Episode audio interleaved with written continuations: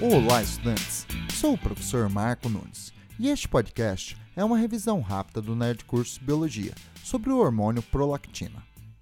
Após o parto, quando os mamilos são estimulados pela sucção feita pelo bebê, impulsos nervosos são enviados para o hipotálamo, que reage produzindo hormônios reguladores, que agem na hipófise anterior, estimulando a produção de prolactina.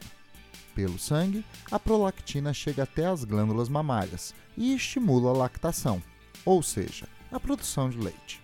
A lactação pode ser sustentada por meses, até por anos, desde que seja mantida a estimulação diária dos mamilos, tratando-se de um caso de feedback positivo. Após interromper os estímulos, logo a produção de leite é interrompida. Bom, é isso aí. Continue firme nas revisões do Nerd Curso Biologia e bom estudo!